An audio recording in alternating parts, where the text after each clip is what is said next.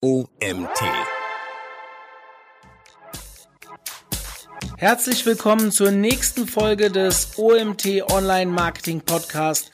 Heute mit Florian Schadner, seines Zeichen absoluter Podcast-Experte und Coach für alle, die einen Podcast aufsetzen oder professionalisieren wollen.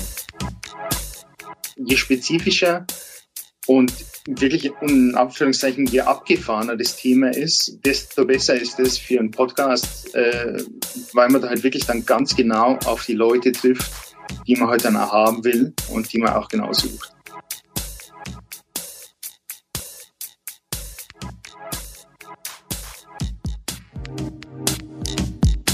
Herzlich willkommen zum OMT Online Marketing Podcast mit Mario Jung.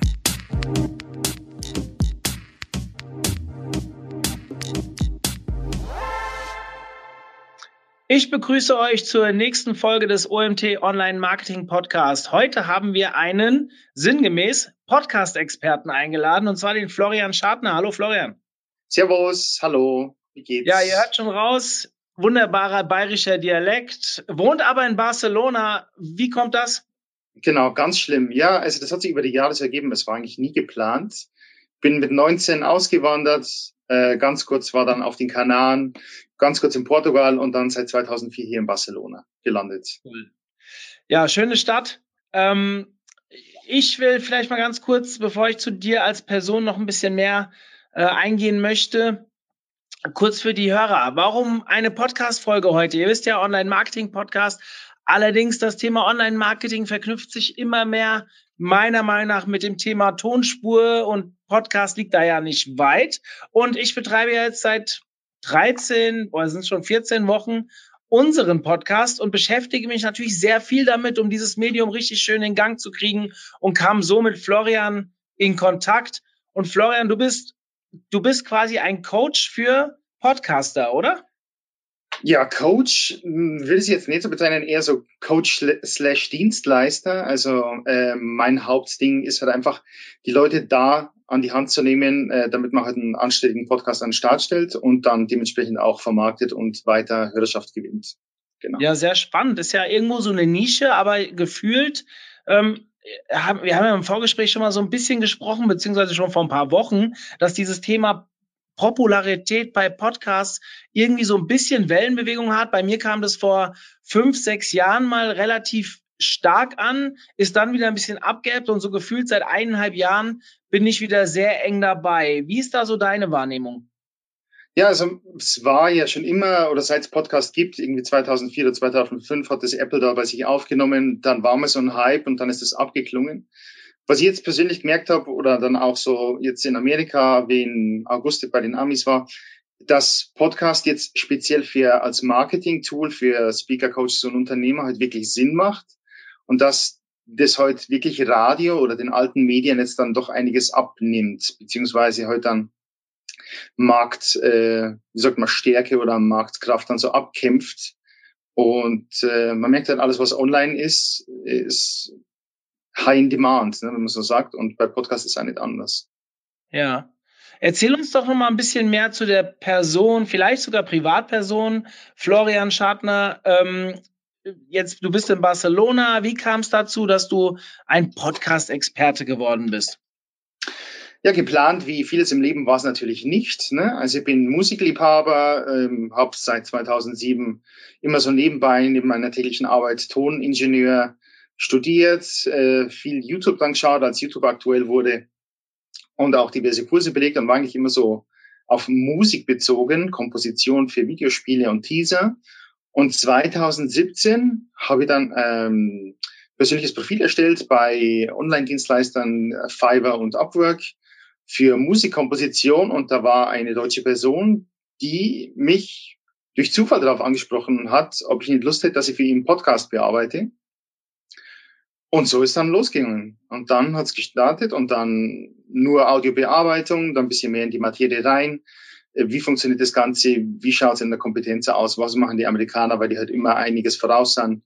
Und äh, mehr Kunden dazugekommen und jetzt seit Juli letzten Jahres selbstständig Vollzeit Podcast. Und äh, es wächst ständig und die Nachfrage ist auch weltweit. Jetzt geht durch die Decke so ungefähr. Also es ist wirklich ein super Ding und äh, sehr empfehlenswert auch da. Ne?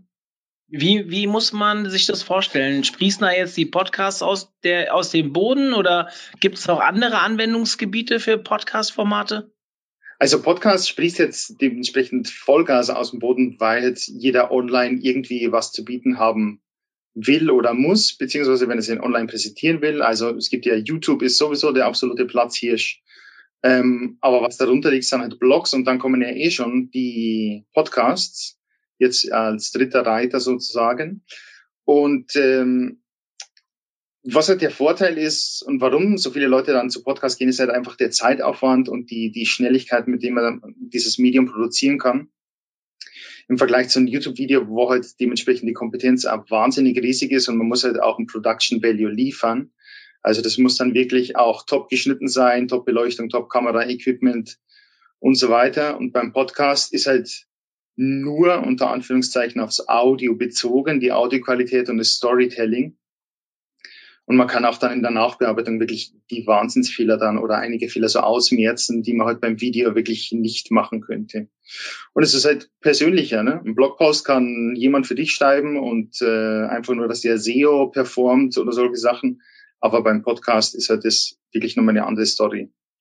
Hm. Ähm, unser, der Titel unserer heutigen Folge, wir haben, äh, wir haben sie genannt, drei Tipps zum Starten eines Podcasts. Ähm, ich weiß nicht, ich glaube, also wenn ich mich jetzt so ein bisschen in den letzten Wochen hereingearbeitet habe, gab es zwar eine Menge Tipps, aber es gab vor allem auch extreme, extrem viele Fehler, die man machen kann.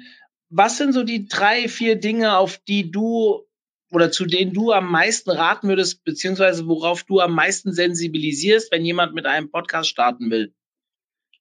Also als Audio-Nerd für mich wichtig ist natürlich die Audioqualität, mit der man das Ganze aufnimmt. Ich merke es wirklich bei vielen Podcastern, die starten wollen. Die haben da irgendwo gelesen in diversen Foren und auf Facebook, so dass man da auf Amazon geht, sich für 40 Euro ein Mikrofon kauft, ein USB-Mikro, das dann anstöpselt oder auch übers iPhone da was aufnimmt. Und dann ist halt die Qualität wirklich nicht äh, die ideale, ne? äh, wenn man sich dann da online damit präsentieren will. Einfach durch das, dass halt die Wahrnehmung, äh, man will halt, wenn man jetzt zum Beispiel als Speaker oder als Coach unterwegs ist und dann auch irgendwie was Tolles für 2000 oder 5000 oder 10.000 oder verkauft und dann liefert man einen Podcast, den man mit dem iPhone am Bahnsteig aufgenommen hat, dann kommt dies nicht so glaubwürdig rüber, würde ich mal so sagen. Also dann wird dann schon ein bisschen so gezweifelt an der Qualität der, der Leistung. Und äh, ja, das was war halt Qualität. Für mich ist Qualität steht an erster Stelle. Was ich als wirklich so als zweites merke, ist halt einfach, die Leute starten Podcast, ohne dass sie fixe Ziele haben. Die definieren ihre Ziele nicht und dann, wo wollen sie hin, was wollen sie erreichen? Und dass man jetzt einfach nur sagt, man will hohe Downloadzahlen, ist jetzt irgendwie kein Ziel, sondern Ziel sollte sein, man will mehr Interaktion, man will mehr Leads gewinnen. Wie macht man das Ganze? Da macht man einen Call to Action Podcast rein ich will Leute auf mein Webinar locken, auf meine Homepage und dann einfach dementsprechend auch oder als Experte in der und der Branche wahrgenommen werden, dann platziert man heute halt auch den Podcast mit spezifischen Themen halt in der Nische oder da, wo die Leute ja da unterwegs sind. Und das sollten eigentlich die Ziele so sein. Also darüber sollte man sich vielleicht einmal so ein paar Tage Gedanken machen, wäre ganz wichtig. Nicht einfach starten und dann irgendwie die Lust verlieren und dann meinen, das funktioniert nicht. Ganz oft schon gehabt, also mit vielen Podcastern weil einfach nicht klar war, wo die Reise hingehen soll. Ne? Das ist halt ganz wichtig. Und dann der letzte, wahnsinnig wichtiger Punkt auch für mich ist, halt, man halt genau seine Nische definiert. Also je, je spezifischer und wirklich in Anführungszeichen je abgefahrener das Thema ist, desto besser ist es für einen Podcast, äh, weil man da halt wirklich dann ganz genau auf die Leute trifft, die man halt dann auch haben will und die man auch genau sucht. Aber das ist egal, das passiert jedem, ja. Aber das muss man halt wirklich dann im Vorhinein definieren und dann dabei bleiben. Und der letzte Tipp für jemanden, der startet, ja, Podcast ist wie alles, was man online macht heutzutage, ist ein Langzeitspiel. Ne? Man sollte schon mindestens für sechs Monate oder ein Jahr da Durchhaltevermögen haben und da ordentlich Gas geben können, beziehungsweise dann auch Content haben dafür. Ja, und für das muss man halt das Ganze ein bisschen vorplanen. Ist vielleicht für viele Leute am Anfang so ein bisschen viel zu tun und deswegen komme ich da ins Spiel und helfe den Leuten da so ein bisschen, dass sie das äh, besser organisieren und dann auch umsetzen können. Genau. Ja. Das war nicht wie, wie ist denn, wie ist denn so die Frequenz? Was würdest du so empfehlen, wie oft man einen Podcast veröffentlichen sollte? Du sagst jetzt sechs bis zwölf Monate. Mit was für einer Entwicklung kann man da so, so rechnen? Also jetzt Folgen veröffentlichen, ich sage jetzt, je mehr, desto besser. Es gibt ja diese Launch Weeks, wenn man dann einen Podcast launcht, fällt oft dieses Kommentar, ja, ich will langsam anfangen und dann schauen, was passiert. Obwohl es eigentlich genau andersrum ist, man sollte am Anfang richtig Vollgas geben, ne, was halt dementsprechend Vorteile gibt halt von iTunes und so und da wird man halt besser platziert am Anfang. Und äh, also mindestens, mindestens die ersten zwei bis drei Monate acht Folgen pro Monat, also zwei pro Woche wären halt so das Ideale. Und dann kann man es halt runterschrauben auf eine pro Woche oder so. Also, aber ich bin wirklich Fan für, für zweimal die Woche Content liefern, Podcast, damit man sich ja konstant in den Charts äh, positionieren kann. Die da zweite Frage. Ja, ja, da haben wir es ja direkt verkackt am Anfang. Ja, stimmt. Also wir haben, wir haben einen die Woche, das haben wir bis jetzt auch einwandfrei durchgehalten. Das wurde mir ja schon von vielen, äh, die mich kennen, prognostiziert. Wie willst du das schaffen bei dem Content, den ihr sonst noch so produziert? Aber das kriegen wir eigentlich ganz gut hin. Aber ich gebe zu, eine zweite Folge noch unterzubringen, das wäre echt eine Aufgabe gewesen. Ja, die Folgen müssen ja nicht immer so lang sein. Also ich finde, ähm, ne, gibt ja auch mal die Frage, ja, wie lang soll ein Podcast sein? Also gerne mal zu lang gibt's denn? Es gibt eigentlich nur zu langweilig. Wenn es jetzt 45 Minuten rausgeht, dann okay, aber so 15, 20 Minuten Folgen sind eigentlich das Ideale und dann, wenn man eine Folge hat mit Thema 45 Minuten, ja, dann macht man halt einfach Teil 1 und Teil 2 und äh, auch gut. Ne? Wie, wie machst du, woran machst du das fest, dass äh, 15 bis 20 Minuten perfekt ist?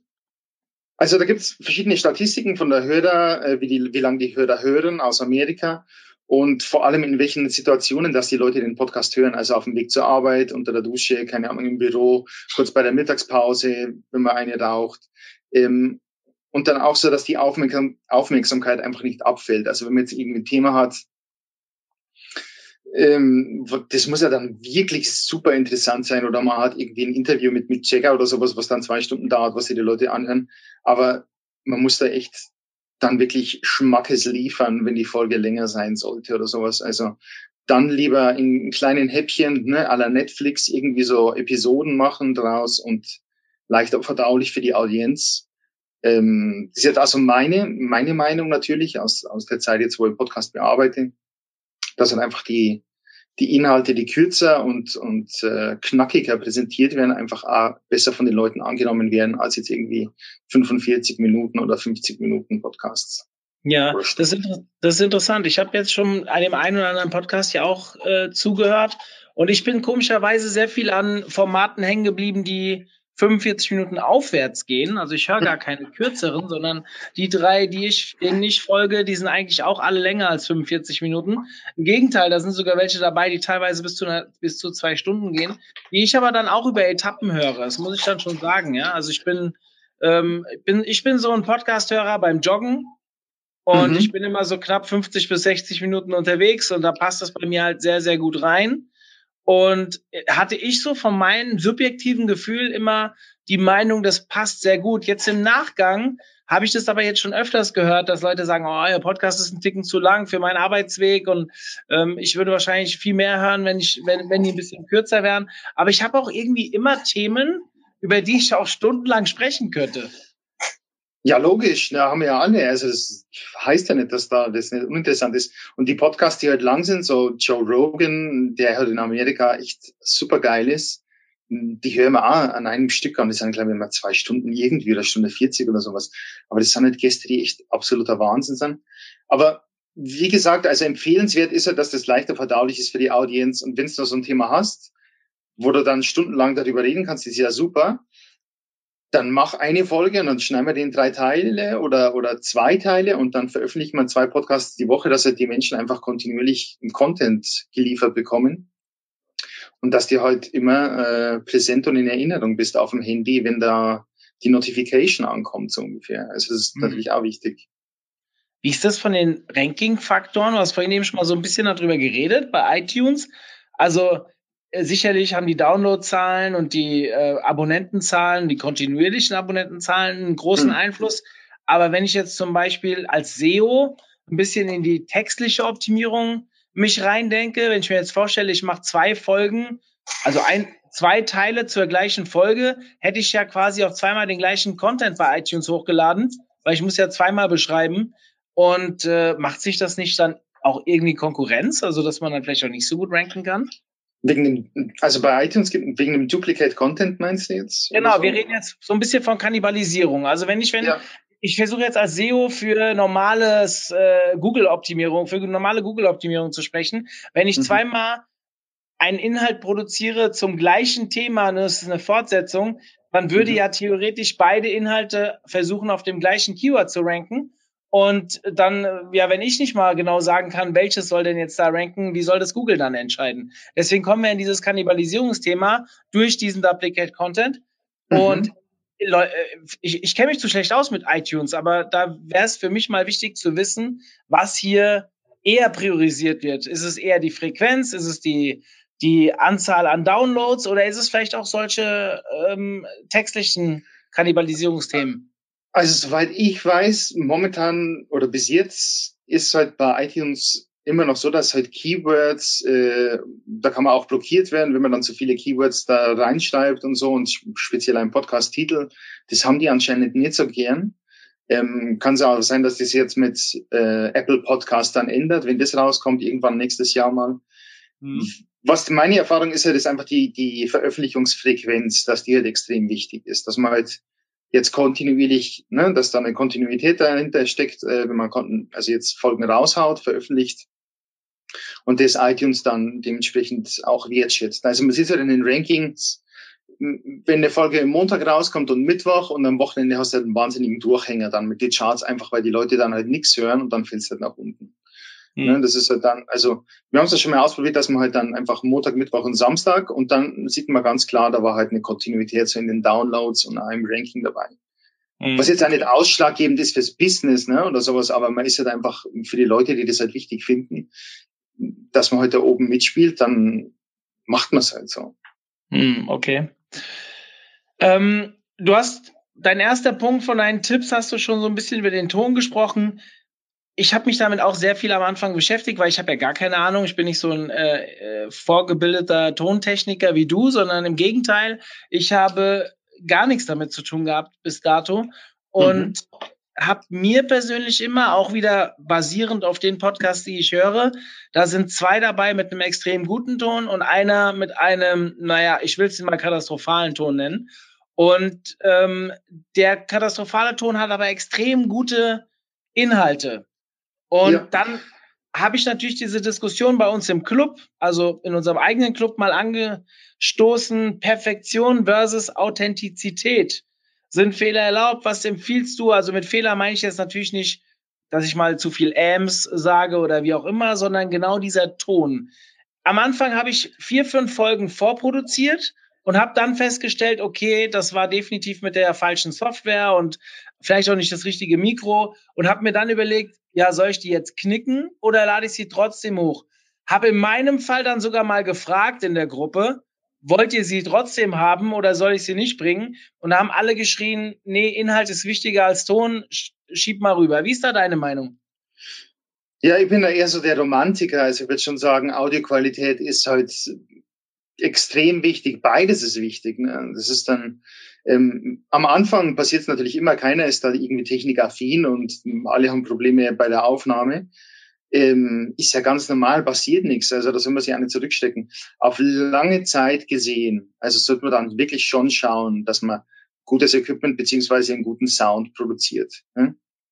Einfach ja. aus dem Grund, dass man halt dann wirklich als, als Experte dann auch ernsthaft wahrgenommen als mit qualitativen Ansprüchen. Ne? Man ist jetzt jemand, der qualitativ da hochwertig arbeitet und dementsprechend dann auch vielleicht irgendein Produkt verkauft oder eine Webseite hat oder einen Blog hat oder sowas und es wird halt dann besser wahr und ernster wahrgenommen.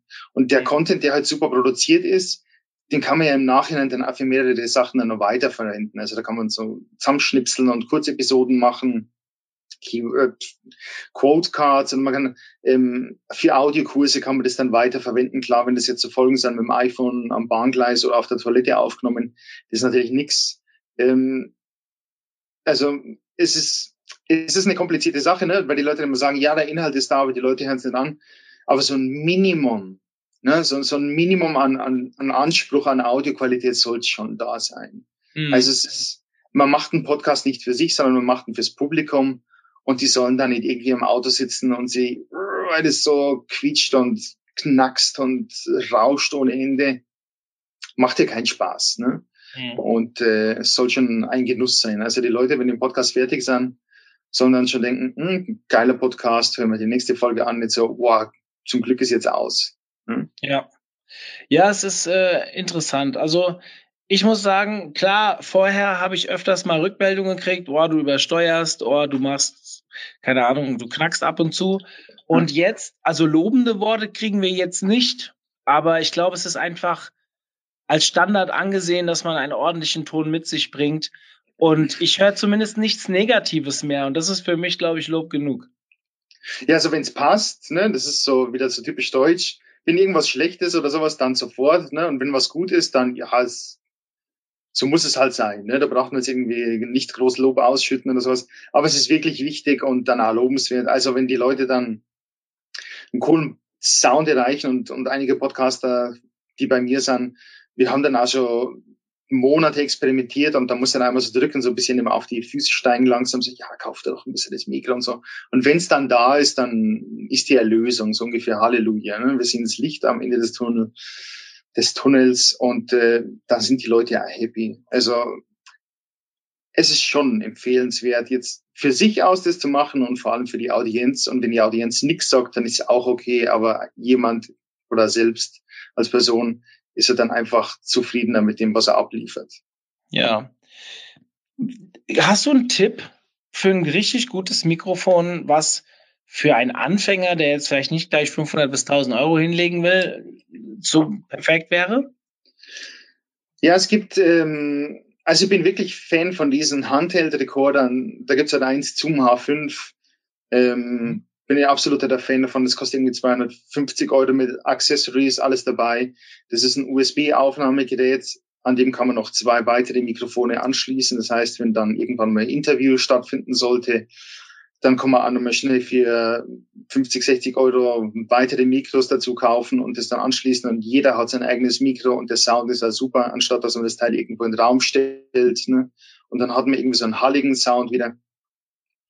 Und äh, das H5 kann man auch als USB-Mikrofon für den Computer verwenden, also einfach via USB anschließen, dann auch für Zoom.us für die für die Conference-Software dann benutzen, weil viele Leute auch die Interviews damit aufnehmen. Und man kann auch einfach von unterwegs aus, ne, Windschutz drauf, Popschutz drauf, an der frischen Luft, nicht unbedingt halt an, an der Autobahn oder sowas, aber dann, wo so ein bisschen ruhiger ist, kann man dann auch Podcasts in freier Natur aufnehmen was das Ganze halt wirklich dann auch dynamischer macht. Ne? Und das Ding ist halt dann super portabel, schmeißt den Rucksack in die Tasche, hast überall dabei und wenn ich die Muse küsst, ja, dann nimmst du dann einfach fünf Minuten kurz einen Podcast auf oder ein Snippet und dann hast wieder Content für, für eine weitere Folge. Also super praktisch, bin da echt Fan. Hm. Ähm, Thema Distrib Distribution wenn ich jetzt mit einem Podcast starte, was denkst du für mich? Wir haben eben schon über iTunes geredet, sind so die besten Plattformen, über die ich meinen Podcast streuen sollte? Ja, iTunes ist halt wie immer noch der absolute Platz hier. Ich glaube, weit über 70 Prozent werden über iTunes konsumiert. Und ich glaube, über 80 Prozent werden jetzt im Allgemeinen über Handy konsumiert. Äh, oder wenn es 90 Prozent sind, dann glaube ich das auch. Aber iTunes muss man halt unbedingt dabei sein. Das sind ja die wirklich die einzigen, die, gut, Spotify hat auch Charts, aber die kann man nicht so einsehen. Ähm, iTunes Charts haben halt wirklich auch einen Stellenwert, ne? Das ist so ein bisschen was fürs Ego. Da können die Leute auch bewerten. Ähm, die, den Podcast-Kanal. Was so ein bisschen nachhängt, ist, dass man halt nicht die einzelnen Episoden bewerten kann, sondern einfach nur fünf Sternchen und ach, wie geil. So ein bisschen runterschreiben. Aber das sowas intensiveres fehlt halt einfach noch. Und äh, ja, genau, iTunes. Der nächste ist Spotify. Spotify hat wahnsinnig viel Kohle ausgegeben dieses Jahr, glaube ich, über 500 Millionen. Die haben sogar einen Podcast-Hoster gekauft, Artshort.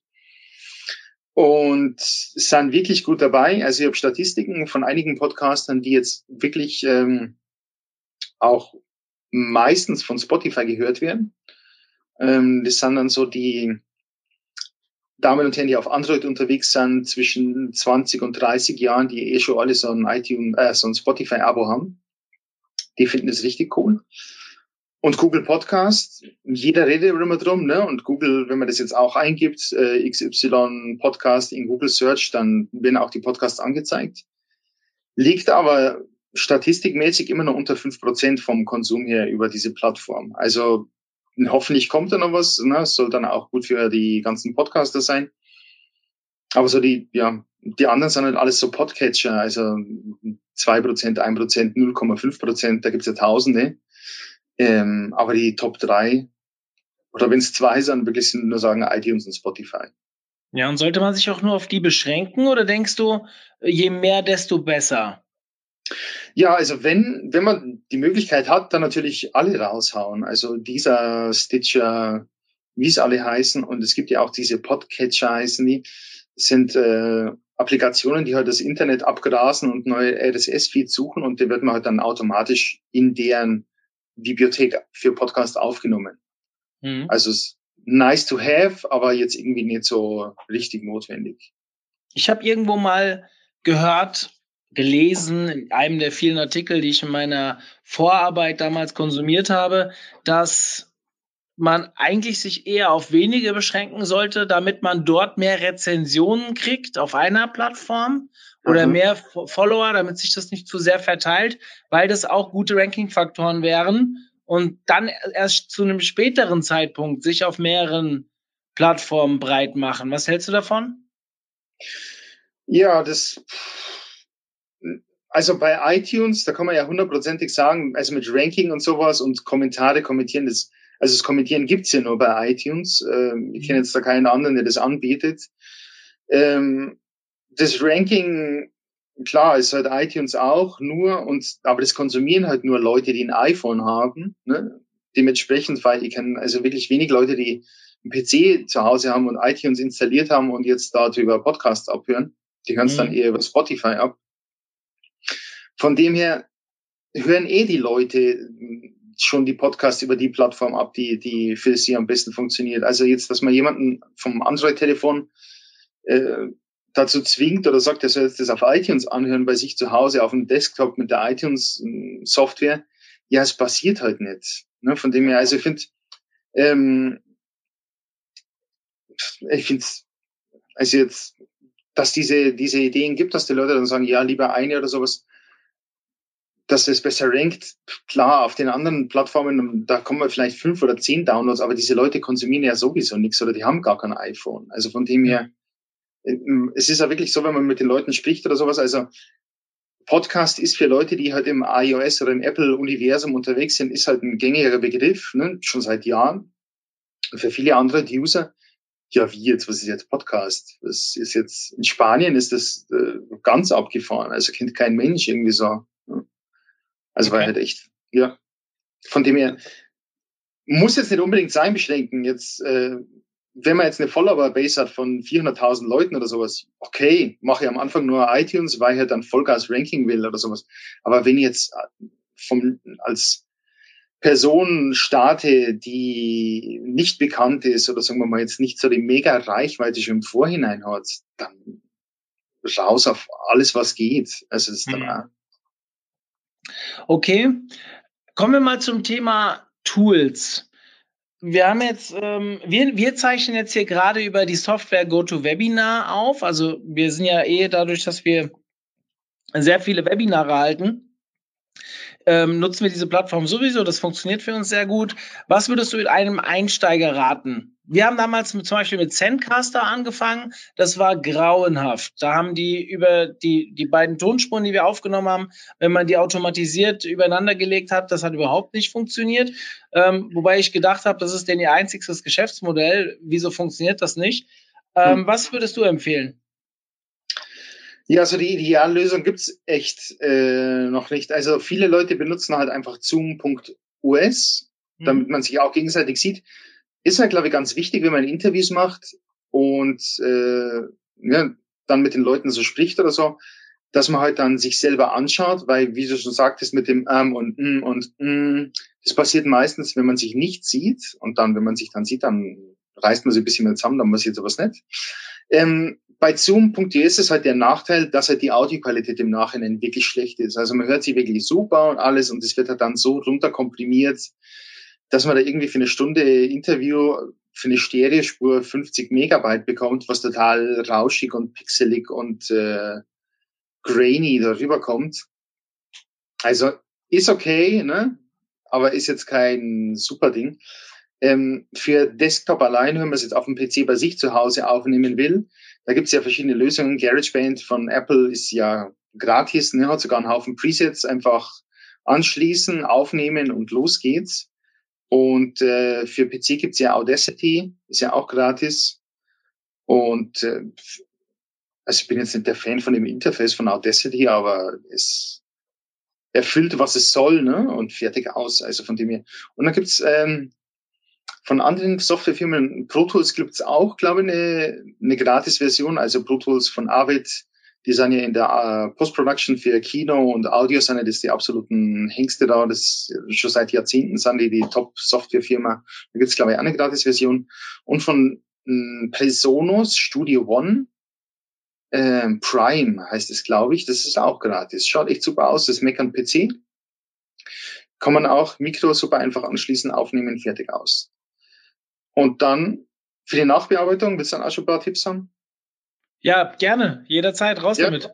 Ja, genau. Also für die Nachbearbeitung, was mir halt immer auffällt, ist halt, ähm, dass halt extrem viel Hall, also da kann man im Vorhinein schon ein bisschen aufpassen bei der Aufnahme, halt einfach, wenn man in die Hände klatscht und es hört sich hallig an, dann ist wahrscheinlich nicht gut. Also wenn man nicht gesehen wird bei der Podcast-Aufnahme, dann einfach so, wie man es halt bei vielen Medienkongressen sieht, wo es halt laut ist ohne Ende, die Reporter, die legen sich da die Decke über den Kopf und sprechen da ins Mikro rein oder die Jacke.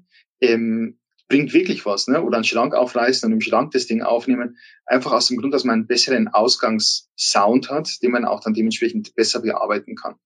Weil wir wollen den Sound verbessern und nicht nur Schadensbegrenzung machen. Und wenn man halt eine gute Ausgangsqualität hat, dann ist halt das, dann kann man es richtig schön machen. Da gibt's ja dann die einfachsten Tools, ne? Auch Phonic ist so der Klassiker, funktioniert so einigermaßen, ne? Ab und zu macht's ganz lustige Sachen oder sowas. Oder dann, was ich halt empfehlen würde, was auch mein, mein Business ist, ne, halt diese ganze Nachbearbeitungsprozesse dann einfach outsourcen. Also macht ja auch Sinn, wenn man sie jetzt dann nicht so hundertprozentig oder sagen wir mal 24-7 mit dem Thema beschaffen will, äh, befassen will, dann nimmt man halt einfach die Podcast-Folge in guten Konditionen auf, gibt die ab und dann soll jemand anders halt die schön sauber machen, nachbearbeiten und dann Intro dann schnipseln, Outro fertig machen und dann veröffentlichen. Also da spart man sich halt einen wahnsinnigen Zeitaufwand dann auch. Ne? Mhm. Und wie sieht's aus mit dem Hosting? Ja, beim Hosting, da gibt's ja verschiedene Anbieter. Also jetzt, ich bin kein Fan von den ganzen Romantikern, die da auf WordPress selber hosten wollen und dann wird die Seite gehackt und dann ist alles flöten und dann funktioniert das Plugin nicht oder das. Da gibt's halt Podigy, ist ein deutscher Anbieter, DSGVO-konform. Super Sache, super simple Interface, kosten Fünfer oder ein Zehner oder 20 Euro im Monat. Das ganze Hosting ist da drauf und von dort aus kann man halt dann auf alle erdenklichen Plattformen das veröffentlichen. Du hast halt immer ein Backup, nichts geht verloren und kannst alles einplanen und ist super easy. Ähm, ein anderer Host, der jetzt im Kommen ist, den ich auch super cool finde, ist Captivate.fm. Das sind Engländer. Und die bieten heute eine, eine super coole Podcast-Webseite an, ähm, die man auch dazu erstellen kann. Plus, die haben halt auch für Google schon die, äh, die, die Optimization dann mit dabei. Also das SEO ist da, kann man dann schon eintragen bei denen direkt im Hosting. Und es hat auf Statistiken bezogen. Also da sieht man wirklich ganz genau, wer wann, wieso, mit welchem Device welche Folge wie lang angehört hat. Ne? Und ähm, Player, also die haben so einen HTML5-Player, den man dann auch ganz super in die, die Webseite einbetten kann, mit Call to Action gleich im Player drin, was echt super cool ist. Und man zahlt für die Downloads, also ich glaube äh, 10.000 Downloads, irgendwie so 19 Dollar im Monat. Wenn man dann mal über die 10.000 Downloads ist, dann kann man ja gerne mal einen Zehner draufhauen und dann 40.000 Downloads haben. Und der absolute, der letzte ist jetzt der Host der Klassiker Libsyn, libsyn.com. Ähm, ist halt irgendwie schon 15 Jahre am Markt und äh, das Interface schaut jetzt irgendwie furchtbar aus, aber die haben halt einen Haufen Features und Extras und pipapo. Aber man zahlt halt pro Megabyte, was jetzt wirklich irgendwie nicht zeitgemäß ist, weil man will ja eine hohe Ausgangsqualität auch hochladen als Podcast. Und Libsyn komprimiert das irgendwie auf 128 kps runter, ähm, was irgendwie nicht so ideal ist. Also bei Podigy, da geht's ja nur nach Audiolänge, da kann ich auch ein High-Res-Audio-File hochladen und passiert überhaupt nichts. Und bei denen ist halt, ne, dann muss ich mal schauen, so, oh, ich habe noch 5 Megabyte, jetzt vielleicht nur statt 192 exportiere es halt in 128 Mono oder so. Also, sorry für den Nerd-Talk jetzt, aber ähm, genau, das waren die drei. Also Podigy, Captivate und Libsyn. So, es mhm. gibt tausend andere, aber die sind halt die, die ich halt richtig cool finde. Ja, also wir nutzen Podigy. Ich glaube, also wir sind sehr zufrieden damit. Äh, kann ich, glaube ich, die Empfehlung so weitergeben. Du hast am Anfang ein bisschen davon geredet, einer der größten Fehler, die man machen kann, ist, sich keine Ziele zu setzen. Im Nachgang, ich habe so ein bisschen das Gefühl, es gibt noch kein Tool, was so richtig alle Zahlen mal irgendwie auf einen Punkt bringen kann. So Google Analytics für Podcasts. Ich habe das Gefühl, der Markt ist sehr defragmentiert äh, defragmentiert und äh, ich krieg irgendwie, muss mir so die Zahlen überall zusammenholen. Wie, hast du irgendeine Empfehlung, was man da nutzen kann als Analysetool? Ja, also bei Captivate gibt's halt diese Analysen, da sind sie auch mit dabei, da muss man nicht extra dafür bezahlen. Mhm. Ich glaube, bei Podigy gibt's das auch, aber da muss man halt extra mal zur Kasse oder wird ja. man zur Kasse geboten dafür. Ähm, es ist wirklich, wie du sagst, Podcasten es gibt halt nur keinen definierten Standard jetzt. Es ist wirklich so, so wilder Westen.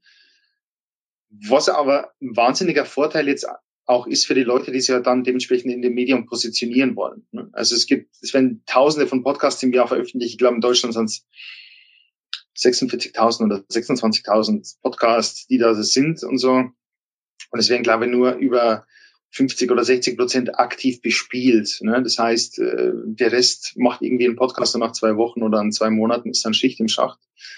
Also da ist wirklich noch wahnsinniges Potenzial und halt die Sachen, die jetzt dann halt dementsprechend da kommen werden. Mit Ziele setzen, meine dann aus jetzt alles, was Amazon jetzt da am Start hat. Entschuldigung. Amazon Alexa, ähm, das ganze Smart Speaker Zeug, was halt Apple HomePod, ne, Google Home, yes, da kommt was bestimmt. Und dann Amazon Alexa gibt's ja auch schon diese Developer-Kits, dann, wo man diese Alexa-Skills basteln kann, wo halt wirklich auch super interessant für Podcast ist. Und das wäre halt für die Zielsetzung ja, 2020, 20, dass man sie dann halt am Anfang erstmal mit dem Podcast so ein bisschen auseinandersetzt und dann halt so richtig reingeht in diesen neuen Voice-Controlled Sachen, die dann auch bestimmt jetzt kommerziell benutzbar und äh, zugänglich wären für uns. Mhm. Ja, erstmal vielen Dank für die ganzen Empfehlungen und Tipps. Wenn jetzt jemand neu beginnt oder auch seinen Podcast verbessern will, hast du irgendwelche guten Quellen, wo wir uns Inhalte ziehen können, irgendwelche Blogger, die speziell über Podcasts sprechen oder äh, schreiben, beziehungsweise gibt es vielleicht Konferenzen, Netzwerktreffen ähm, äh, vielleicht, die man irgendwie besuchen kann? Also in Deutschland gibt es sowas nicht. Wir haben heute Morgen auch mit einem Podcast-Editor-Kollegen so unterhalten, ob es sowas eigentlich mehr gibt und sowas. Und er ist halt am überlegen, ob er das machen würde. Ähm, bei den Amis natürlich, da gibt es das Podcast-Movement. Ähm, es gibt halt wahnsinnig viel Inhalte und Content auf Englisch ne, für Profis und so. Und äh, da gibt es auch diverse Facebook-Gruppen. Ne? Also dann all lieber so schauen so in die Pro-Podcaster-Gruppen, die Amerikaner, die haben schon einmal einen anderen Blickwinkel drauf. Ne? Bei denen, also was ich merke so in den deutschen Gruppen, die es da halt so gibt im Facebook, äh, da ist halt immer der, das Augenmerk so auf gut, schnell und günstig, ähm, ne? Und bringt ja nichts. Ne? Da wird immer so schnell, ja, ich habe mir überlegt, ich will jetzt einen Podcast machen, äh, habe mir schon ein Mikro bei Amazon bestellt, am Sonntag soll der online sein. So. Ähm, bei den Amis, da bekommt man so ein bisschen mehr Strategie an. Es gibt ein Buch, was sehr empfehlenswert ist, was sie, gibt es glaube ich nur auf Englisch, das heißt Big Podcast. Können wir auch gerne in den Show Notes verlinken. Speziell für Leute, die Interview-Podcast machen und die halt dementsprechend das Ding als Marketing-Tool benutzen werden. Also da stehen einige Tipps drin, wie man das Ganze am besten strukturieren kann, äh, welche Formate das man machen kann und welche Formate besser funktionieren, weniger besser funktionieren. Also es ist ein dicker Schinken und da ist wirklich super Info drin. Hm. Das Buch werde ich definitiv in die Podcast aufnehmen, so wie auch die ganzen Tools, sofern ich sie dann auch im Netz finde. Ja. Ähm, lieber Florian, wir sind eigentlich schon am Ende angekommen. Vielen, vielen Dank für die wirklich guten Insights in das Podcasterleben. Ich fand es für mich sehr spannend. Ich habe wieder so zwei, drei Anregungen mitgenommen, an denen wir arbeiten können. Vielleicht mal für diejenigen, die hier dabei sind und Online-Marketing-Podcaster sind oder sein wollen werden, wie auch immer, die können mich gerne mal anschreiben. Wir haben ein Netzwerktreffen geplant, ich glaube im Februar. Das ist nicht vom OMT, das ist in einer Podcastgruppe äh, auf Facebook ausgemacht worden. Das soll aber nur für Online-Marketing-Podcaster sein, soweit ich das verstanden habe. Und dann könnt ihr mich gerne anschreiben und ich lade euch dazu ein. Findet in der Nähe von Düsseldorf beim nächsten Mal statt. Und das genaue Datum kann ich euch dann auch sagen.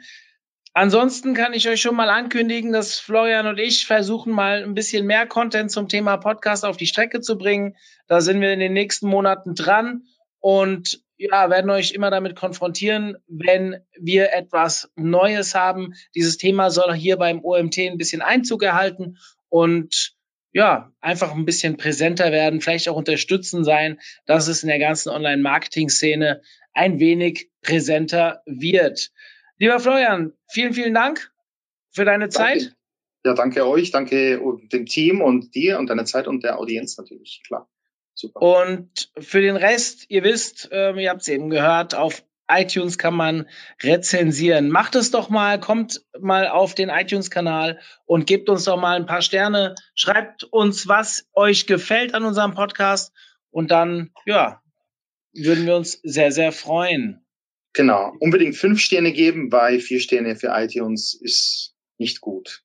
Ja, dann bitte fünf Sterne. Genau, ja, genau. Unbedingt. Wir haben bis jetzt immer nur fünf Sterne bekommen, ja, deswegen super. hoffe ich, dass es euch auch gefällt. Und äh, ja, bitte, bitte, bitte äh, unterstützt uns, ist ein wichtiger Ranking-Faktor, helft uns und gebt uns fünf Sterne. Lieber Florian, dir eine schöne Restwoche und wir hören uns ja. demnächst. Und an die Hörer genauso. Ich wünsche euch eine schöne Arbeitswoche und ja, bis zur nächsten Podcast-Folge. Tschüss. Bis dann. Tschüss.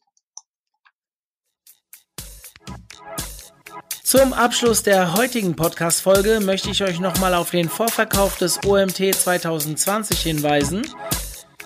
Der Super Early Bird ist mittlerweile ausgelaufen, aber noch könnt ihr im Early Bird 100 Euro zum Normalpreis sparen.